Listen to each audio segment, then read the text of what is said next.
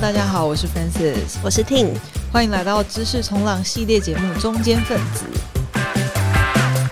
在这个系列中，我们会邀请各个新创领域的中间主管和工作者，畅谈第一线的工作经验和观察。好，这一次呢，呃，不意外的，我们还是要再继续的聊 AI。然后，其实我这一次有就是回顾一下，我们这个知识冲浪第一次聊生成式 AI 是什么时候？其实就是在半年前三月的时候，已经那么久了。对，那我不知道听听众会不会觉得，哎，怎么过半年还在聊这个主题啊？是不是有点退烧？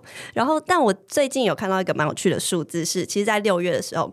ChatGPT 的全球使用人数首度下滑，就是跟刚出来的那个时候热度差很多。但我觉得，就是其实我们也看过好几波新科技出来的。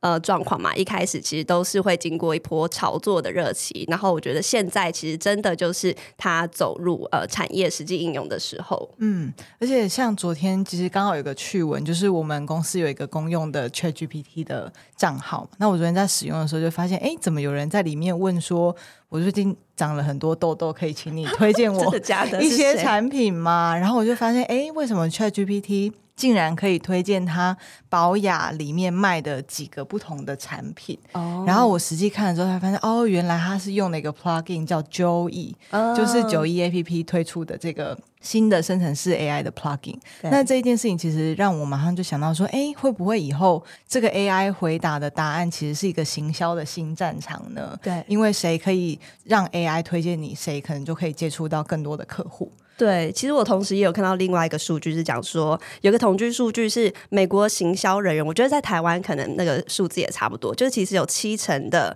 行销相关的受访者表示，他们已经在日常生活中导入就是生成式 AI 这样的工具，它早就已经是呃他们的工作流程的一部分了。嗯，所以这集我们就想要来 focus 在。AI 至于行销，它现在到底在里面已经怎么被使用？然后使用上有什么可以被注意的地方？所以我们很荣幸邀请到只要有人社群顾问执行长和社群动创办人陈思杰，大家都叫他杰哥，大家讲杰哥这个名字可能比较熟悉，来跟我们分享 AI 正在怎么样改写广告行销创意人的工作日常。欢迎杰哥，欢迎，Hello，大家好，我是杰哥。嗨嗨，哎，你还是可以先自我介绍一下喽。嗨，大家好，我是杰哥。这样子就大家就 认识，大家就知道了。对，因为没什么好介绍啊，基本上就是一家小的广告公司，然后在做各种跟社群相关的一些研究，然后当然最近也是花了蛮多心思在研究 AI 怎么样导入我们的工作之中，大概会是这样子。对，其实我有在 follow，其实杰哥的脸书就会知道，其实杰哥的公司其实已经很大一部分在，就从很早期就开始在研究 AI 可以怎么样子，就是提高呃我们日常的工作流程。那你？哎，你观察现在业界已经有很多公司，比如说像我看到有可口可乐啊，或雀巢，他们其实在这一两年，就是 ChatGPT 出来之后，都很积极的在导入这个应用，然后包含你们公司也是。嗯、你现在印象中有没有什么几个你印象比较深刻、比较有趣的行销广告结合生成式 AI 的例子，可以跟大家分享一下？我我觉得要先讲一件事情，就是 AI 应用在行销或者是创意或广告领域里面，其实。大致上我们可以分成两个面向，一个面向就是你就是希望消费者感受说这个东西是 AI 做的，然后那个 AI 导致那个创意变得有趣，然后所以你刚刚举的，比方说像可口可乐，它用呃生成式去做它的广告，你看到的东西就是生成式的东西，对，它也直接讲出来了，对，因为那是它的卖。但另外一部分就是消费者不会 get 到的那个流程中被改变的这些部分哦，oh. 对，那但是如果是以第一题来讲的话，我觉得比较接近是前者。嗯哼，然后嗯，台湾其实我觉得因为话题上嘛，所以蛮多呃代理商或者是蛮多品牌其实都有尝试的想要你知道做出来。但我自己觉得，我讲一个略微旧一点跟一个很新的，这两个是我都觉得呃在 AI 应用上面是合理的。啊，第一个就是张雨生的的一个 case，就是张雨生过世很久嘛，他是就台湾很厉害的一位歌手，然后他们其实就是透过 AI 的的一些运作，去把张雨生过去的所有采访的片段收集起来之后，让他可以重新用张雨生的声音讲出一些新的话。哦，对，所以他其实就有一个合理的点，就是。正常状况我办不到这件事情，对，因为 AI 的出现，所以我让这件事情实现了。哦，让这个创意可以就是对对对，下一透过这个新科技被实现。所以大家的感受就是用 AI 让张雨生的声音复活了。对对，那另外一个是最近有一部电影叫做《我的麻吉四个鬼》吧？哦，对对，然后嗯、呃，操刀其中一部分的数位互动是一间创呃工作室叫 Boring，反正也是很厉害的，我很喜欢的一个团队。他们其实就在呃，应该是微秀那边做了一个实体的装置，是你可以去求签，哦，就是你可以去，有点像呃抽抽那种就是什么大吉小吉之类的。但它也很有趣，就是你可以选四个不同的鬼，因为在那个剧里面其实有四种不同的角色，嗯，然后它运用 AI 的地方就是去训练出这四个鬼不同的讲话风格，所以你找不同人来解签的时候，他会及时的根据你。你你最后选的人跟搭配的内容之后，用那个语气去解签。嗯，那你要说这东西的技术本身复不复杂？其实还好，就 fine tune 嘛。对，对，但但就是它运用在这个方式来说故事，哎，那我就觉得是是有意思的。嗯，对，所以我觉得很多时候大家觉得说，哦，AI 好像很复杂，或者它技术很难，但其实很有可能它在那个技术本身上面并不难，只是用这件事情来说这个故事，嗯，会变得特别。对，哦，这是我觉得有趣的地方。哦，所以其实很大一个面向是，它可以改写，呃，应该说品牌怎么样子跟它的 TA 互动的方法。对，讲一个非常非常直接的应用例子，就是现在蛮多品牌开始，或者是我们自己有在研究，就是今天大家都说某个品牌的小编，或者是这个品牌应该有他自己的讲话的这个 tone，对，就是他的他的语气、他的风格。这么多人同时在经营一个粉丝专业，通常都不会一个人在经营嘛，怎么样去控制它？那当然，发现就是一个非常非常合理的解法。对，就是我今天 train 完他的讲话的方式，现在我只要讲说，我今天去早餐去吃了呃喝了大冰奶，但是用这一个 vocal tone 讲出来的时候，那他所有人都会趋近于一致的结果。对，所以用这种方式来控制，就比人为去调整语气啊、调整这个用字的方式，我觉得来的会第一个比较有效率，第二个可能也比较精准。对，所以我觉得这也是不怎么有创意，但是很合理的一个应用方法。哦，哎、嗯，这个其实也是我自己很好奇的地方，因为刚刚讲到说 AI 其实已经可以，它可以辅助很多阶段，包含你刚刚讲的比较是前端，呃，应该说这就是在大家比较可以感受到的那。对，你可以直接肉眼感知到说，哦，这个是 AI，然后它很合理，然后为什么这样用？嗯，对，就帮用 AI 帮助说故事。嗯、然后跟比较包含比较后台的，就是工作流程，大家比较感受的部分。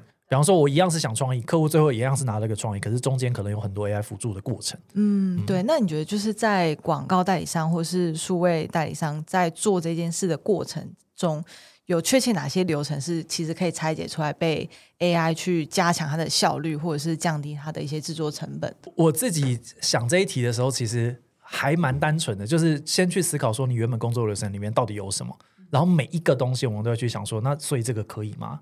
或这个不行吗？嗯嗯、因为我觉得很多时候 AI 的蓬勃的发展，其实是导致我们重新去思考说这一件事情到底这样做有没有别的可能性。对，然后最后解法可能不是 AI 哦，可能就是一个呃，比方说机器人，或者是你写一个流程规划之类的。但因为 AI 的出现，逼迫你回去思考这件事情。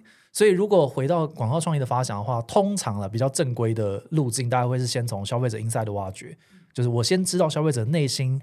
呃，在犹豫跟在烦恼什么东西，这时候行销人进场才有办法去填满这个烦恼，然后你才可以卖你的商商品嘛。所以消费者洞察的挖掘是第一步，然后第二步通常就会是，比方说什么策略的制定。好，就是我今天知道了他有这个需求，所以我找到一个空，好，就是这个空档是我们可以插入进去的。好，在这个切角里面，就是我们选择的策略。然后策略之后再再到，比方说 idea，就是我实际上要给予什么样子的创意让他看见。然后最后可能有一些细节的规划，比方说这个 idea 呃到底包含哪些哪些东西啊，预算怎么拍啊，时程怎么拍啊等等的。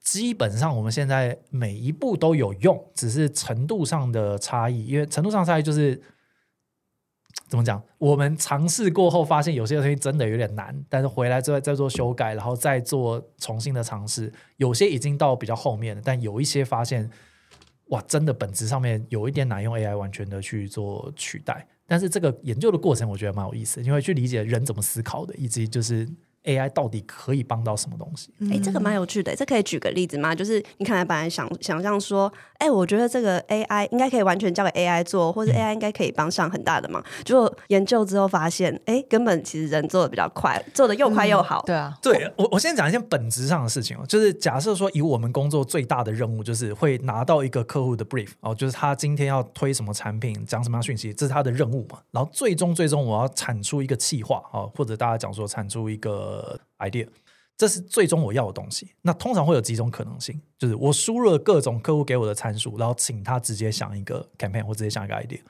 啊，大家都如果试过的话，应该都知道说这个成果通常很烂。嗯，所以这个参数通常会有多少？这就是复杂的点，因为它其实有非常非常多不同的可能性。比方说目标客群。这是一个 brief 里面会包含的的资料嘛？但是目标客群到底要挖多深呢？你可以讲说他是一个什么二十五岁到三十岁的上班族，哦，超多，但，上班族超级多种不同的 可能性嘛。所以光是这件事情，你就可以挖掘的更深，而导致有更多的参数出现。对，所以怎么取参数确实也是蛮困难的事情。但回到刚刚那个问题，哦，就是直接请他产出最后的成果，通常都很烂，所以才会有刚刚那个讨论，就是我把它拆解成 insight 啊，然后策略啊，idea 到到最后的 campaign。但拆解之后，我们后来发现，在试的过程中，我发现本质上其实很难做到这件事情。哦，为什么？我自己的感觉是这样哦，就是这是我个人的结论哦，这不代表这是所有人的立场。AI 到底解决什么问题是最强的？我自己的判断是有正确解答的事情，也就是说，这件事情是有规则的。比方说，围棋有规则，虽然规则很复杂，但它是有规则的。对，胜跟负是很明确可以被判断出来的。所以 AI 在处理这个问题的时候，就会极度超越人类，在足够的训练之下。好，所以现在大家学围棋是直接看 AI 的每一步的胜率来判断，但是创意有正确解答吗？这就是有趣的点。理论上，一个全知全能的，比方说这个通用 AI 出来，全知全能，他知道所有的参数，可以预测未来，好像会得到一个正确解答。假设有这件事情的存在，但是昨天是正确解答的事情，第二天就不是，因为创意在追求的是新的东西。所以，哪怕所有的参数都具备了，你给出一个唯一的答案，只要有人给过这个答案，它下一秒它就不是最最正确的答案。所以，从这个本质回去推的时候，就会发现说，AI 在想创意上面应该没有办法直接指出那个答案是什么。所以我们在那几轮试完之后，发现啊，应该是这样子吧。呃，有可能不是啊，说不定第第二天那个打我脸说哦，全知全能超强，所以我就回过头来说，那不能够直接给我答案，那能不能给我辅助？对，好，所以他在每一步上面给我辅助。举例来说，在消费者 insight 的挖掘上面，怎么样能够你知道某种程度上的取代一些像焦点访谈或碎石子调查，或者是这种。市场调查之类的这样的东西有没有可能？好，我们就去尝试这件事情。那大家可能有机会可以聊一下，因为我们在这里面也尝试了三四种不同的方法啊，或者是最后我在给 idea 的时候，有没有办法透过 AI？他没有办法给我很厉害的 idea，但有没有办法帮我乱数组出一些我想不到的东西？他可能很烂。但是我一边骂他说怎么那么烂的过程中，我可能 想，哎，可是如果这样改一下，哦、对，这样改一下是不是可以，可以对不对？对，所以其实我们现在就是这样在大致上是这样在玩 AI，嗯，哎，蛮有趣的。你刚刚讲到说什么可以取代一些焦点访谈这些例子，他要怎么做啊？嗯、这块我比较，嗯，之前好像比较难想象。我我先给几种可能性。好，然后其中有几种是我没有试过的。我先讲国外有一个服务，我觉得蛮有趣的。它基本上就是在做有点像是科技产品的打造。比方说，我要做一个 SaaS 服务的时候，它在那个平台上面，你可以去设定，比方说十个受访者，你可以设定说，哦，这个是亚裔的几岁的收入怎么样的上班族，他就模拟出一个虚拟的人，但他是 AI。Oh. 啊，但把这十个人模拟出来之后，你就真的开始问他问题，说，那那这个如果你在这个订饭店的时候，通常你会怎么样而感到困扰？然后这十个人就开始回答。好，这时候就出现一个问题：这十个人不是真人呢、啊？对，你怎么有办法相信他的答案？对吧？所以这就是有趣的点。我自己的认为是，当然 AI 越来越精准，或者他参考的东西越来越多的时候，有可能会趋近于正确解答，但它终究不是真人。所以我们现在确实也有用这个方法，但是用来做参考。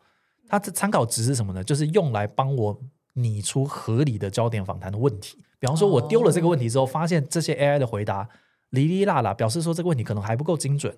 那我是换个问题问的时候，发现哎可以，那我再拿这个问题去问真人啊，这是比较复杂的状况下会做这件事情。好，那接接下来我要讲一个我们最花最多时间研究，然后也是目前尽可能的想要再把它导入在更多专案里面的，就是不问 AI 问题，而是直接从真人的回答里面。去截取出我们要的东西，好，听起来超级玄的，超级听不懂。对对对，我们这期不是要聊 AI，怎么又没有 AI？这就是有趣的地方。什么叫做真人回答？但他不知道自己在回答。网络上所有的留言跟发文，对吧？所以我们今天就是针对一个议题的时候呢，我们透过爬虫的方式去爬社群的舆情啊，或许这件事情跟 AI 其实没什么关系。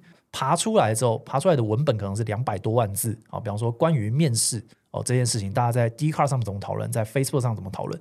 把这些留言全部抓下来，太多了，看不完，所以呢，让 AI 来看。所以下一个问题就是 AI 如何解读两百八十几万字的每一个都是独立的文本哦，因为通常读两百八十万字，它是一篇小说，它是至少有好好歹有前后文嘛。但是我社群舆情是每一行留言都跟下一行是无关的，它是来自不同篇贴文的。好，所以基本上就是透过 AI 去呃，怎么样去解读说，那这四十几万则的留言里面有多少是真的跟我想要研究的主题切身相关的？程度是多少？比方说，它是九分的相关，还是一分的相关？或者是这个情绪是焦虑的情绪，还是非焦虑的情绪？透过层层的筛选之后，我们就会得到两百八十万字里面可能有五则留言里面讲的真实故事，是会很给你启发的。好，所以基本上就是这个这个概念。那听起来很完美，但里面有有非常非常多 不不尽理想的东西，因为终究你最后是得到网友的一则真实留言。直接的讲，就是你在过程中你也省略了非常非常多的资讯，那以及就是得到一则网友的真实留言，它等不等于一个好的 insight？不，不等于 insight，其实并不是观察，insight 是观察之后的挖掘跟切角。对对，所以你你只是得到了这一则留言，其实不代表什么，就有点像是你问你身边的朋友说：“哎，那你你求职有没有遇到什么困难？”啊，他讲了困难之后，那难的就是他的这个烦恼的点，他的内心深处，他为什么没讲出来的话，没讲出来的东西才是行销人要挖掘的东西啊。但至少我先把第一层他讲出来的东西先找到，嗯，对，所以大概是这样的一个过程，嗯，这很有趣。所以其实就是让 AI 帮你 AI 辅助，然后让真人可以回答你想要的问题。那跟之前的跟 GPT 出现之前的差别在于说，它其实可以辨识这些网友。的呃语义，它更精准。对？我我讲一个好不涉及政治哦，但是里面有一则留言，我想要做举例，很有趣。他讲说，哎，我们现在找的是跟面试有关的，好，所以要判断是不是真的是在求职过程中。它里面出现说，阿北面试很成功，阿北去美国面试很成功。请问这是在讲？阿北真的去面试吗？不是，他在讲柯文哲去美国参访。对 对，就是要参选总统的时候，先赶快先给美国人看看。好、但他判正确的判断出来说，这个东西不是真的是工作。真的吗？他怎么判断出来的？他其实没有上下文。时间，对，嗯、对，所以我觉得相当之厉害。还有一个他在讲的事情是转职技能该怎么选择。这请问在讲的是真的转职吗？不是，他在讲的是游戏。然后那则留言里面完全没有提到游戏哦，但他可能后面根据。一些用字上面的评估，他觉得这东西不是在讲求职，这连我都分不出来。对，我觉得很 刚瞬间听不出来，蛮蛮神的。就是我觉得以前也有这个技术，但是现在就 GPT，我们是用 GPT 三点五。的原因就是 GPT 四话会太贵，对，用这个方式去做筛选之后，发现我们抽样发现这次有一定的精准度，那个是可以接受的精准度。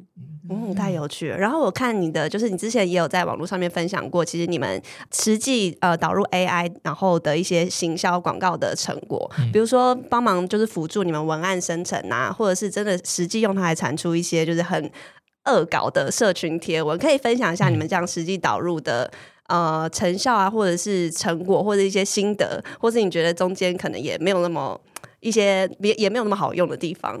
嗯，我我觉得他要直接从零给你一个可用的东西是难的，但如果你今天已经有一个想法去补完那些剩下你还没想的东西，是相对容易的。那这个具体上面是怎么做呢？举例来说，通常一篇贴文会有五六七张图都在讲同一个概念，但不断的叠加。哦，这个这个这个招式其实不管是 IKEA、虾皮或者是全联都很常去运用，因为一个梗如果只有一张图，可能消费者那张没中都没中，所以他会透过多张讲同概念。好，那这时候你只要想出第一个概念，然后跟比方说我们用 ChatGPT 好了，你就跟他讲说就是这个概念。那接下来我剩下的二三四五六这几张图，它分别要讲什么不同的产品，但后面你用同一个梗去复刻它，啊，这时候他就会给你一些。可行的建议，对，呃，举例来说，我们实际应用在 IKEA 上面，就是你看有一篇贴文在讲，就是怎么样用 Midjourney 去画出一个超现实的场景，也就是在某些经典故事里面，比方说格林童话、安徒生童话里面这个场景，如果有如果当时有 IKEA 的产品，这个故事会变得不一样。嗯，啊，那我就先想出了大概两个故事跟产品的搭配。后面我就是只把产品列出来，然后叫他直接跟我讲说，那你觉得可以配什么故事？基于什么样的理由？然后大概他跑出来的九十趴会是垃圾，但我就是我就九十趴太正确了，对，九十趴可以。我就是不断的一直按重复说这太烂，这太烂，这太烂，然后就中间就会给出一些人类可能也是想得到，但可能人类要花一点时间，或者你需要当下需要灵感，但他就在我脑袋一片浆糊的时候，跑出了我最后真的有用的东西。对，那当然文案还是得去做调整啊、修改什么的，就他的文笔其实还是蛮烂的。对，但是他在判断一些你给他合理、有明确的逻辑跟规则的状况，他可以给出一些还有一点意思的东西。嗯，诶，那我好奇，像这样的案子，就是品牌方跟消费者的反应大概是怎么样？这就观察，对，这就符合我们第一个讲的 AI 在行销上的应用分成两种，一种就是大家表面上会看到且你知道这是 AI 做的，所以它会有那个 AI 带来的新奇点，对，跟哇，原来这件事情可以用 AI 做的那种惊喜的感觉。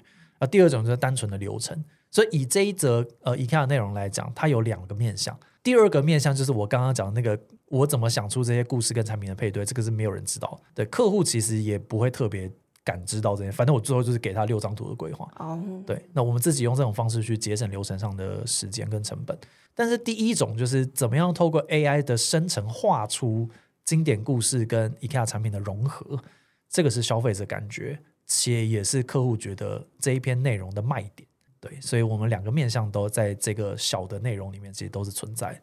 嗯，我觉得会。好像会遇到一个呃纠结点嘛，其实跟也可以就是呼应你刚刚最一开始讲到的，其实 AI 现在看起来可以帮我们做很多事，比如说你说取代一部分的焦点访谈，嗯、可是其实它虽然可以啊、哦，我们虽然可以跟问 AI 问题，可是它回答的问题我们不一定相信它，嗯、那就是也呼应到说哦，现在我们可以用 AI 产出很多跟消费者互动的内容，但是消费者可能也不一定会信任 AI 产出的这些内容，就是这个要怎么样？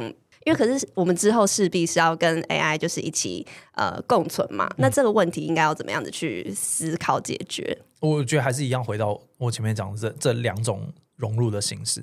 以第二种来讲，消费者不需要相信他，因为消费者不会 get 到这个点啊，就是他他要的是最后他这个文案有没有打动他，对这个产品他需不需要？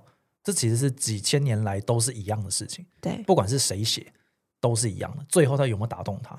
但是如果你今天要把 AI 拿来当做卖点，就是为什么今天是 AI 来回答你，有基于某些理由。我举例来说好了，今天如果呃我要访问一个性骚扰的被害者，可能他会有一个心中的洞察，是他不想要对真人讲出这件事情。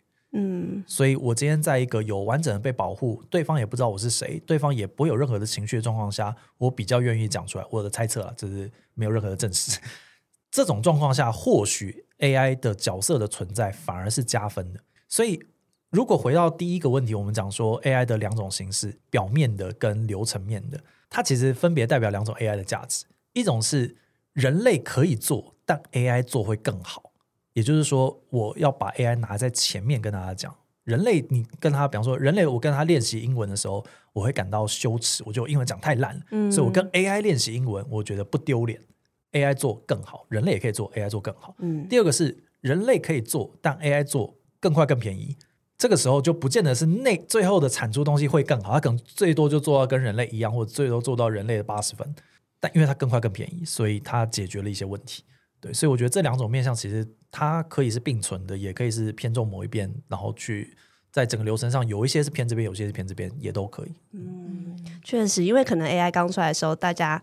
呃，可能会先把它想的很深，然后后来又觉得哦，可能没那么深。但我觉得这个就是在这个我们都要在摸索的过过程中去辨识到底 AI 可以就是帮我们到什么程度。可能不同的任务它可以做到不一样的事情，我们要需要跟 AI 再磨合一段时间。对啊，就光是辅助，我觉得都很有价值。然后不用那么快的把它期待说，如果它不是那么神的话，我就不要用，就不会嘛。你也知道它没那么神嘛。就是我觉得大家像你一开始讲说，就是现在使用。者的人数开始下滑，因为我觉得可能一开始大家的期待有时候可能过于期待，或者是有一些不大合理的预期。但是其实现在在继续使用的，其实大家都是理解了它可以做到的极限，现在是在哪里，然后在这个基础上去做应用。所以我们现在真的每天都会用到那个 ChatGPT 吗？我是都会用，就是 ChatGPT 会用，然后我们自己团队内部比较常在用，其实是。一个衍生的功能，就是基于 GPT 的但它其实是一个外挂，就是 GPT for Google Sheet，嗯、那其实就在 Google 的表格里面去使用，但是还是基基于 GPT 三点五的 Turbo 的模组这样。对对对，它好用的地方是说可以请它帮很快的捞一些数据吗？好用的地方是从团队执行的角度来讲，它不用每一次都重新写 prompt，OK，因为你就是把整个 Excel 表单里面的每一格你全部都写好，然后某些栏位是你要放已知资讯或者所谓的参数。所以举例来说，我们可能有，呃，不是可能，我们现在有一个表格是可能有六个分页，但是你只要在第一个分页填完 brief 里面的一些资讯之后，二三四五六全部都是 AI 跑的。但他的表格第一、第二个分页就是消费者 inside，第三个表格就是策略，第四个表格可能就是 idea，所以他用这样的方式去比较快速的能够给我们一些我们已经建立好的流程。那但是如果是 GPT 的话，你每一个都是要不断的跟他对话，它才会慢慢的跑出来嘛。虽然你建立了流程，但是你就要不断把这个 prompt 复制给你的同事。对对，所以用这个解法去去做这样子。嗯，哎、欸，这个很有趣，这也是我们很好奇的地方。就是你刚刚说你们公司里面有用这个表单嘛？你们是当初是怎么样子让 AI 可以顺利的融入你们的就是工作流程中？对，然后让大家都可以很快上手这个工具，就是快速提升大家的效率。我觉得。第一个可能跟团队 DNA 有关，我们本来就是非典型团队嘛。我们一开始做广告，根本也不是知道广告可以怎么做，我们就是完全用自己的直觉来做，所以一开始我们就没有太多的规则跟包袱。所以其实不只是 AI，就是遇到任何新的东西的时候，我们第一个直觉就是，哎，所以所以嘞，可以怎么用？对，所以以这一次来讲，确实一开始我们就有组内部的专案小组去研究这些东西。哎、哦，像 GPT，我记得是应该是去年十一月上线的嘛？你们大概是什么时候开始做这件事？嗯，小规模的研究上的时候就开始研究，但是真的像以刚刚那个，比方说用社群舆情去做洞察挖掘或者观察的挖掘。大概是二三月的时候，觉得可以用这样用吧，嗯，然后开始去找工程师一起 co-work，然后实践它。大概就是三四月的时候研究出来可以这样用，五月的时候把它去做收敛，然后五月底的时候发表，然后现在又再继续的去想说这件事情可以再怎么样优化这个流程，做得更快等等的。但是我觉得第二个。想要讲的事情是，我觉得还是需要一点动力啊，嗯、就是你要真的，人类最大的进步动力来源就是懒惰嘛，对，所以当你真的觉得想创业这件事情好痛苦，然后你遇过几次觉得说干就没有灵感怎么办？的时候，大家就会很有动力说有没有办法，就是有一天我们可以不用再这么烦了，对，所以大家的起点其实是一样的，就有这个来源动力，所以今天有人出来说，我觉得这个东西有解。应该有一些办法可以至少辅助我们到六十分，那我们就从六十分开始想，就不用那么累了嘛。对，哦对，所以现在我们就是做了这一段研究，都是为了解决这个问题。然后我们现在发现，终于可以从二十五分开始做，对，跟距离六十分有一点距离，但还是有一点帮助。对对对，所以要有动力，要有改变的动力，要让大家开始用了之后，发现哦，它真的是可以，呃，就是让我卡关不要卡那么久之类的，这是真的可以帮上忙。对啊，然后。老实说，我真的觉得其他我不敢讲，但我觉得研究 AI 应该对创意人都是很有趣的。你你没有你有没有这个机会去，比方说 hire 一个很年轻的创意，然后他可以不断无限供应你创意，然后你可以不断的责骂他，还说你们太无聊了，你们现在一天到底怎么压榨 ChatGPT 的？对，但但是就 AI 不会有这个问题啊，所以你其实是可以好好的扮演一个管理者的角色，去管控他的创意的品质。以前是没什么这样的机会，对吧？嗯，但对这个也是蛮有趣的，因为说到创意的这个部分，对，就是我好奇说，刚刚有讲到，哎，现在有很多的是可能消费者在感受的时候，这个 AI 它是一个卖点嘛。嗯。但是如果未来某一天，假设比如说 AI 已经很普遍了，也很多品牌开始在用，这个卖点是不是就会慢慢的消退？那你认为到那个时候的竞争力会是又变成创意吗？还是说，因为你曾经有提过说，哎，创意其实是人类的一个最后的防线。嗯，那这件事情大概是怎么看？我觉得差不多已经不是卖点了。哦，已经已经了吗？就是未来以来，你你不会特别去诉求说，我这边用了 AI 科技，所以超炫跑。大家会觉得，不会，你也太 lag 了吧？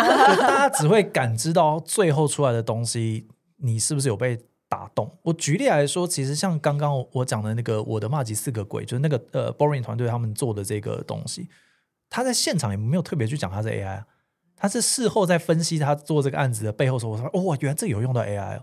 就大家感知到的事情是，我今天召唤四个不同的鬼来解签的时候，我会得到不一样的东西，且都很有那个鬼的个性跟味道。透过这样的方式，我认识了剧中的四个角色，所以大家 get 到是这件事情。现在我觉得已经比较少，或者是在在广告圈，可能在参加一些广告奖的时候，我觉得会看到很多这样的作品，就是诉求说我就是用 AI 的技术去突破了某件东西，几乎已经没有那么多的是对消费者讲说，以前没有用 AI，我现在用了，我现在好酷哦。对我超变，就是 超变，这个词也太老。对啊，对，就是现在，这就就是这种尴尬感，就是就像呃，我觉得过了一段时间，已经不见得那么多人一直去诉求说我用了一个 NFT 的技术，而是他可能已经就是变成一个很合理，反正呃，这个东西用这个方式是比较好的解法，所以他就用了。AI 也是这样，因为用这个 AI 是比较好的解法，所以他用。对，但他不会特别去强调它。我觉得大概到今年到明年应该会是这个状况。那最后会回到什么？创意到底是不是人类最后一道防线？就会回到我前面的那个假设，就是创意是没有正确解答的。如果这件事情还存在的话，那这个时候就会出现一件事情，就是如果 AI 可以做到七十分的创意，那也就是说七十分以下的人类的创意就等于是没有的。但七十分到九十分到一百分的这个差距会变得比以往来的巨大很多，就是。作为人类，你可以把一个九十分的创意推进到九十五分，那个五分的差距会变得比以前来的无比的巨大，因为只有你可以做到这件事情。回过头来讲一件比较浪漫的事情，就是到底什么是创意？我自己的观点是，他在超前于市场，看出了别人没有看出，但它其实是存在在消费者心里的某些事情。举例来说，几百年来都有母亲节，呃，可能没有到几百年。嗯，几数十年没关系，不可 考。对，应该是一九八几年，如果没记错，就是这么多年，每一年都有人在做母亲节，但是母亲只有一种诠释的方法，没有每一次都有办法看到说，哇，还有办法用这个角度来讲母亲跟我们的关系，或者是原来这个东西也是母亲。比方说，开始有人在母亲节的时候讲母语是不是一种母亲呢？或者是母校是不是一种母亲呢？嗯、对，它有很多很多不同的讲故事的方法。以及那个故事的本质是什么？所以创意人的价值在于说，你可以找到一个崭新的角度、崭新的观点去看这件事情。而观点这件事情很难由 AI 创造。为什么？如果今天 AI 的本质都还是大型语言模型的话，它终究在模拟，就是人类合理会怎么讲话。但是有时候创意并不是在追求合理，就是崭新的观点有时候不存在于寄存的我们的观念里面。对，所以这就是好玩的地方。嗯，那我要帮广大的行销人问一题，就是刚刚讲到说，以后七十到九十分的这一块的差距会很大嘛？那你觉得，如果是新进的行销人，他应该要怎么样培养自己的能力，让他可以不被七十分以下的 AI 取代，能够去找到那个最 premium 的地方？哇，这个好难啊！这个真的好难，因为就是他有我我自己觉得有两种可能性，一种可能性就是。现在在进入这个领域的人，因为他基本上活在一个 AI 寄存时代，所以他的学习力跟他应用 AI 的这个这个融合度，可能会比我或比我更资深的人来得更快，所以他可能可以更快达到透过 AI 的辅助，让自己做到七十到七十五分。对，但也因为是这样子，就是。资深或者有经验的人，不能说资深啊，就是能够创造那个九十分价值的人，一旦学会的时候，他就不大需要那个七十分了，对吧？就是因为他的价值就会不断的创造七十到九十的这一段，对，所以两种可能性都会有。如果要给一点建议的话，就是。首先，先让自己可以成为运用 AI 的辅助可以做七十五分的人，对对对，先求七十五，先求七十五分，你你就有更长的时间可以去逼自己走到八十跟九十。因为以前我们的训练，或者我可能还不算真的很老，但是比我更资深的人，他从进入职场的训练，他可能这二三十年来的前十到十五年，都是在让自己从七十五到八十五。但是你你现在的起点就是比较。高了的时候，你可能有更多更多，你同样花二三十年，你可以比较快的走到后面的阶段。理想上是这样子，但实际上我不是很确定，因为如果这两件事情同时存在的话，表示说今天市场上需要比较少的从七十分开始的人的话，你其实训练机会就变少了。嗯，对，这也是我们之前在看教育的时候，好像比较担心的一个问题。对，它是会互相影响的。嗯，对。对，我觉得这个感觉也是要某种程度是要回到行销的本质嘛。就像你刚刚讲的，其实现在 AI 可能可以做到七十分，但是如果你要做到九十分，其实或是一百分，更重要的是你有没有办法，就是真的超越过去大家做的事情，嗯、然后看到消费者心里有什么样是可以打动他们的。那这个有点是回到说，我觉得可能更本质的是，我们要怎么样子培养自己可以看到消那个消费者 洞察的那个能力。哦、那我不知道这个。